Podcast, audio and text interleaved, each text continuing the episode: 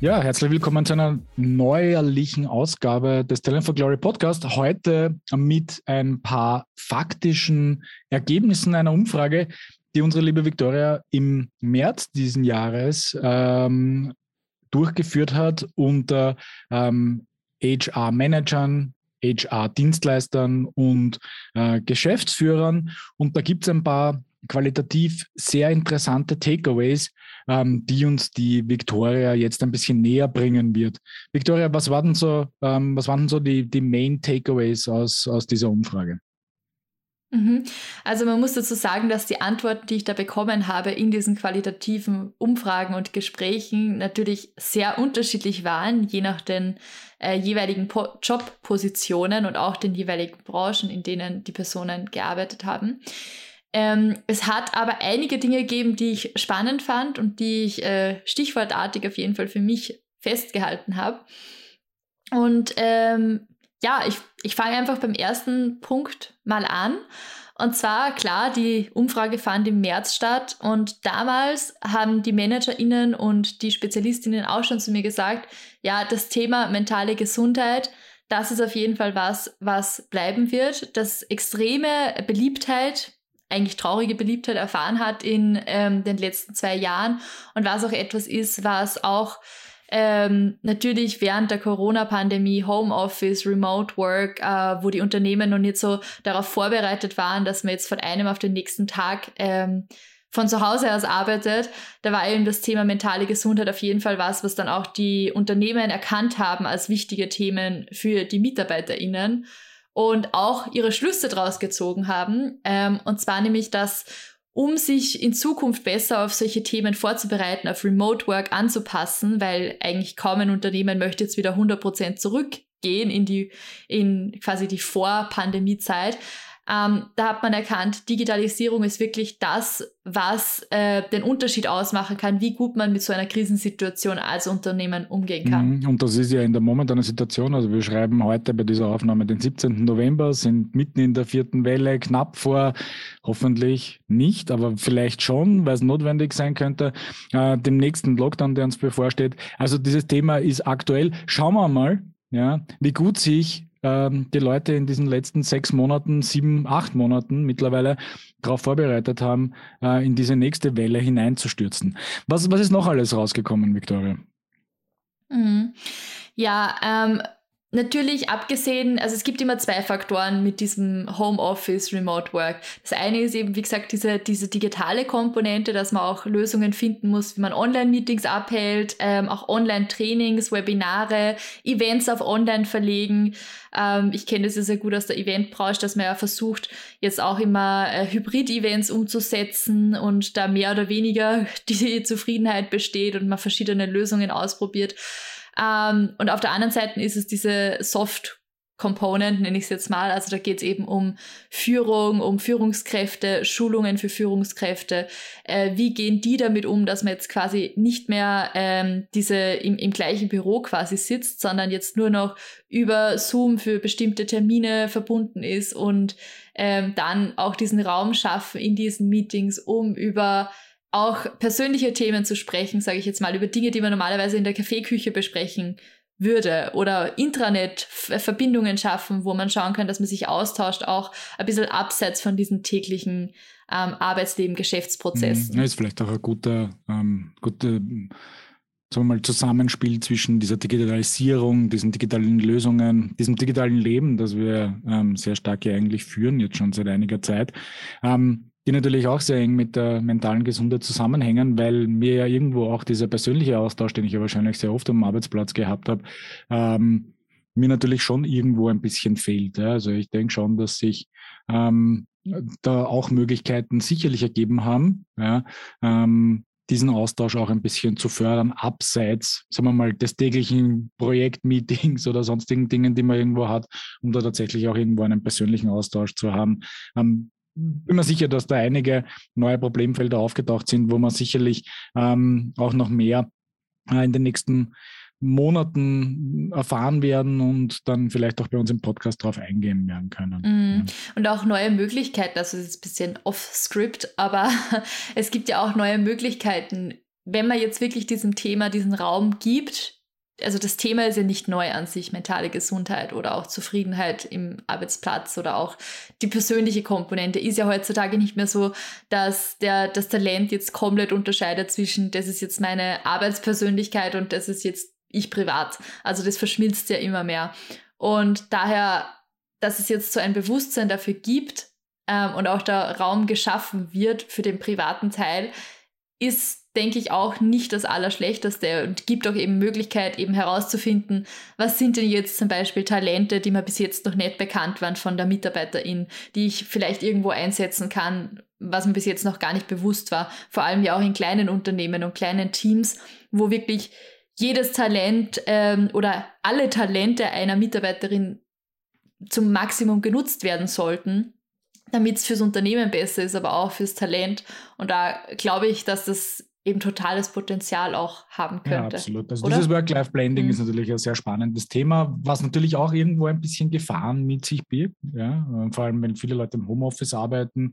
Ähm, aber gehen wir, gehen wir mal kurz jetzt von dem wieder weg. Ja, ich glaube, wir, wir kommen dann wieder sehr schnell zu einem Punkt, den du auch noch rausgefunden hast. Ähm, wir haben das ja sehr oft schon in anderen Folgen erwähnt, ja, wo wir dann einfach auch sprechen über ähm, Antrieb, Motivation. Ja, ich glaube, da hast du auch einen, einen recht interessanten äh, Punkt irgendwo gefunden in der Umfrage, der offensichtlich sehr evident oder zumindest bekannt ist unter den befragten Personen.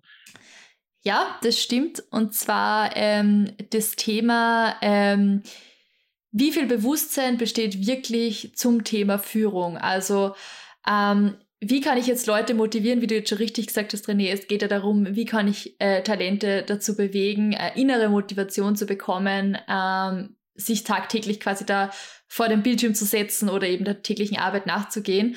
Und da fand ich es wirklich extrem spannend, ähm, dass die Antworten unterschiedlicher nicht sein hätten können, je nach äh, Person, mit der ich gesprochen habe. Also von Seiten der Geschäftsführung oder der Führungsebene im Unternehmen ähm, ist heutzutage auch noch immer der, der Glaubenssatz da, dass man denkt, okay, mit der ausreichenden Bezahlung, mit einem Gehalt, das hoch genug ist, das reicht als Motivator, um täglich eben dem, dem Job nachzugehen. Wohingegen in HR-Rollen oder auch in Kommunikationsrollen da eigentlich schon extremes Bewusstsein hier ist, dass es um viel mehr geht als eben nur das. Also ich möchte es überhaupt nicht absprechen, dass es natürlich für Jobs, die, die extrem unterbezahlt sind, man kennt es eh auch aus der ähm, Sozialpsychologie, es sind einfach Hygienefaktoren, also das Gehalt muss natürlich stimmen, aber ähm, nichtsdestotrotz, um wirklich so eine innere Motivation herauszubekommen, Unternehmenszugehörigkeit um sich selbst verwirklichen zu können. Das ist das Stichwort eigentlich. Entwicklung. Das ist das, was man aus der HR-Abteilung hört. Das ist das, wie man die Mitarbeiterinnen langfristig ans Unternehmen binden kann, wenn sie eben nicht zehn Jahre lang genau die gleiche Tätigkeit nachgehen, sondern auch Möglichkeiten haben, sich selbst weiterzuentwickeln in Bereichen, die sie interessieren und auch das Gefühl haben, dass die tägliche Arbeit wertgeschätzt wird, genutzt wird. Warum tue ich das täglich, äh, meine, warum gehe ich meiner täglichen Arbeit nach? Und das sind so viele Faktoren wieder dahinter. Aber der Punkt, der, der mir wirklich da sehr klar wurde, ist eben dieser Unterschied in diesem Bewusstsein in verschiedenen Rollen im Unternehmen. Mhm. Absolut. Und, und das bringt uns auch vielleicht zu einem anderen Punkt, den, äh, wo du ja auch ein paar gute Insights äh, erzielt hast, nämlich wirklich auch diese, diese Messbarkeit der Mitarbeiterzufriedenheit. Was, was hast du mhm. da herausgefunden? Messbarkeit ist ein tolles Stichwort, einfach weil ähm, oft die Frage so ein bisschen besteht, okay, was ist jetzt Employer Branding, was bringt uns das langfristig? Ähm, das, das dauert alles so lange, bis man da Ergebnisse sieht. Und zum Teil ist es auch korrekt, dass es natürlich lange dauert, wie in jedem Branding-Prozess, bis man nachhaltige Ergebnisse sieht. Aber es gibt durchaus Maßnahmen, die gleich umgesetzt werden, wenn die gleich umgesetzt werden, auch in sehr, in nur wenigen Wochen oder Monaten Ergebnis, äh, Ergebnisse erzielen. Und da fand ich es auch recht cool, dass man von HR-Seite schon ein paar so äh, KPIs erfahren konnte, Messwerte, die da eben wichtig sind ähm, dass man auch wirklich nachvollziehen kann mittlerweile, was ist der Return on Investment, wenn ich jetzt einer gewissen Maßnahme nachgehe. Ähm, wie viel hat mir das wirklich gebracht in Bezug auf zum Beispiel äh, Unternehmenszugehörigkeit, in Bezug auf äh, Fluktuation, in Bezug auf Employee Turnover etc. etc. Time to hire, Time to fill, all diese Themen. Ähm, also jetzt im Recruiting zum Beispiel, da sieht man sehr schnell, okay, wenn ich jetzt zum Beispiel äh, die Stellenanzeige verbessere, inwiefern inwiefern bekomme ich dann zum Beispiel schneller Bewerbungen? Also da kann man wirklich sehr schnell Ergebnisse sehen. Und ich finde, das war auch so ein Punkt, dass da durchgekommen ist, wenn es dann darum geht, Mitarbeiterinnen zu binden. Also im Bewerbungsprozess, da habe ich jetzt schon einige KPIs, die ich hernehmen kann, um eben den Bewerbungsprozess zu optimieren. Aber wenn ich den Mitarbeiter dann mal im Unternehmen habe, da muss ich dann eher in Richtung Mitarbeiterbefragungen gehen und schauen, okay, wo drückt der Schuh jetzt wirklich oder was funktioniert zum Beispiel extrem cool und schon sehr gut und wie kann ich auf diesen Punkten noch weiter aufbauen. Du hast ähm, im, im Rahmen der Umfrage aber auch ein paar Painpoints gefunden, die es im HR-Bereich so gibt. Welche, welche waren denn da so evident?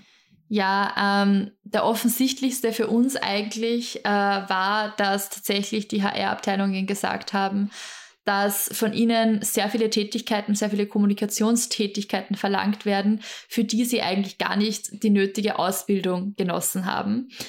Und das zeigt sich, dass da einfach ein extremer Weiterbildungsbedarf besteht in den HR-Abteilungen, um eben auch den Job, also die Rollenanforderungen an einen HR-Spezialisten haben sich extrem verändert, allein durch Digitalisierung, eben Remote Work etc ähm, und eben auch durch zum Beispiel wachsende Strukturen in Unternehmen. Ich habe auch mit HR-Spezialistinnen gesprochen, die in einem Startup äh, arbeiten, das jetzt von 10 auf 150 Mitarbeiterinnen gewachsen ist in den letzten zwei Jahren.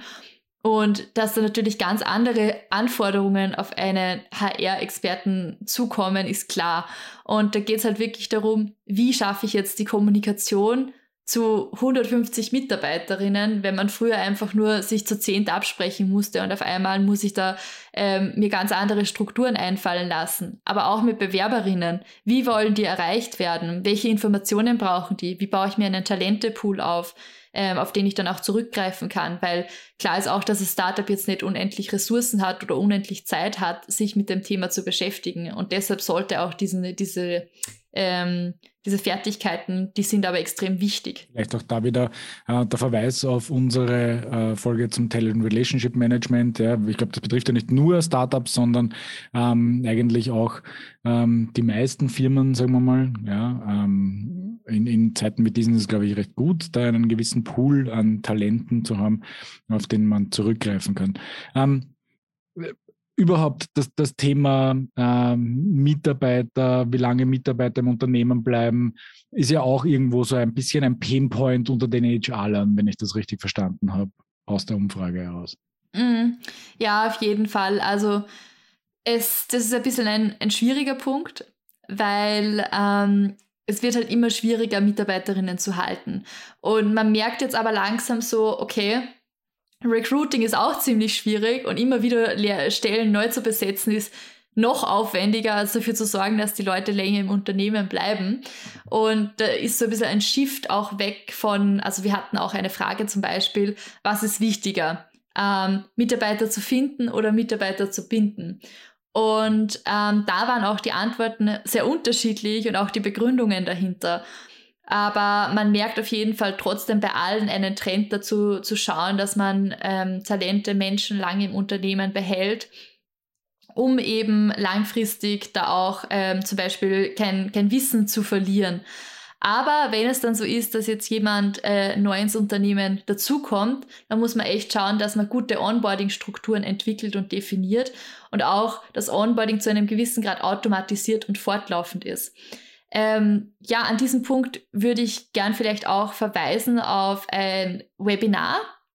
Das ähm, Datum haben wir jetzt noch nicht festgelegt, aber das, das es bald von uns auch geben wird zum Thema Onboarding, ähm, weil wir da eben nochmal genau auf dieses Thema, das sehr interessant ist, eingegangen sind und worauf es da wirklich zu achten gibt. Also was kann ich tun, damit der Mitarbeiter, die Mitarbeiterin länger im Unternehmen bleibt, weil Fakt ist, dass sehr, sehr viele Mitarbeiterinnen in den ersten drei Monaten das Unternehmen schon wieder verlassen.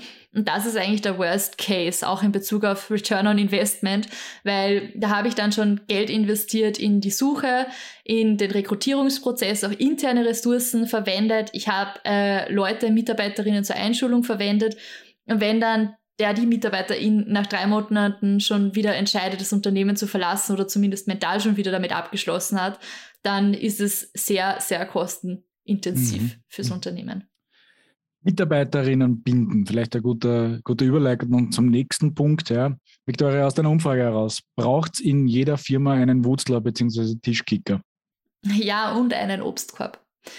Ähm, Nein, also es ist so. Ähm, man braucht einfach ein Thema, äh, ein Bewusstsein für das Thema, äh, dass das Binden ist wichtig und es geht nicht darum, ständig neue Leute zu finden, weil es geht mit jedem Mitarbeiter in das, das Unternehmen, der das Unternehmen verlässt, Wissen verloren, es geht Zeit verloren und natürlich kommen neue Ideen rein, das ist klar, aber nichtsdestotrotz ähm, kann diese Ideengenerierung auch bei bestehenden Mitarbeiterinnen angeregt werden. Und deshalb ist es wirklich uns ein Anliegen, ich glaube, da kann ich für dich auch sprechen, dass Employer Branding eben nicht nur Recruiting ist. Es ist nicht nur, wir unterstützen dabei, Mitarbeiterinnen zu finden, sondern es geht auch darum, diese langfristig im Unternehmen zu halten. Hm, absolut. Ähm, meine Frage hat auch noch äh, abgezielt so ein bisschen in Richtung, ähm, wie der Arbeitsplatz so gestaltet ist, wenn es einmal tatsächlich zu einer Zusammenarbeit kommt und sagen wir mal, die Mitarbeiterin gut ongeboardet ist, wie schaut es dann mit dem Arbeitsplatz an sich mhm. aus? Ja, das ist auch so ein neues Thema, das jetzt mit Remote Work eben wieder eine neue Dimension dazu bekommen hat. Also welche Benefits kann ich dem Mitarbeiterin bieten, eh, wenn er oder sie zu Hause sitzt? Und da geht es zum Beispiel eben auch um, um passende Stühle, um Schreibtische, um äh, Internetverbindung, die aufrecht bleibt, um Laptops, also fangen wir vielleicht mal bei den Basics an, äh, einfach die Möglichkeit, dass jedes Talent ein Laptop mit nach Hause bekommen kann und den auch ohne äh, 5000 ähm, Approval Steps einfach so bekommt. Das zeigt halt wieder auch von Wertschätzung und von Vertrauen. Und ähm, das geht einher mit dem Thema Kommunikation wieder. Also wie kann ich diese, die, den Arbeitsplatz, den digitalen Arbeitsplatz auch so gestalten, ähm, dass Kommunikation auf strukturierte Art und Weise stattfinden kann und der Mitarbeiter jetzt nicht überfordert wird mit extrem viel Information, die aber nicht relevant ist für ihn oder sie, sondern ähm, genau das Maß an Information bekommt, das er oder sie braucht, um den täglichen Job auszufüllen und sich wohlzufühlen und auch, wie gesagt, der private Teil aber jetzt nicht extrem viel Information, die eigentlich nicht relevant ist für seinen täglichen Job. Mhm. Ja, absolut äh, interessante Einblicke ähm, aus, dieser, aus dieser Umfrage im März. Ich bin mir sicher, dass wir nächstes Jahr was Ähnliches machen werden, beziehungsweise natürlich auch auf andere Umfragen schauen, ja, die unter anderem auch Gäste aus unserem Podcast bisher immer wieder durchführen. Also wir sind, wir schauen da sehr stark, ähm, auch wie verändern sich die Dinge, wie, wie verändern sich die Notwendigkeiten, um eine erfolgreiche Arbeitgebermarke aufzubauen. Victoria, mal vielen Dank für die Einblicke in diese Studie. Ähm, wir werden ziemlich sicher auch hier äh, in den Shownotes ein paar Informationen äh, einfügen, um dann noch einmal vielleicht nachzulesen an, auf all diesen Dingen. Aber natürlich auch der Verweis auf unsere anderen Podcast-Folgen, wo wir viele dieser Themen auch gemeinsam mit unseren Gästinnen mhm. behandeln. Und wer Interesse an dem Thema Onboarding hat, kann uns gerne auf unseren sozialen Kanälen folgen. At Talent for Glory auf Instagram, Facebook, LinkedIn. Da posten wir dann mehr Infos, sobald wir das Event feststeht und das Datum feststeht. Wir freuen uns auf viele Teilnahmen. Das war der Talent for Glory Podcast. Und welche Story erzählst du?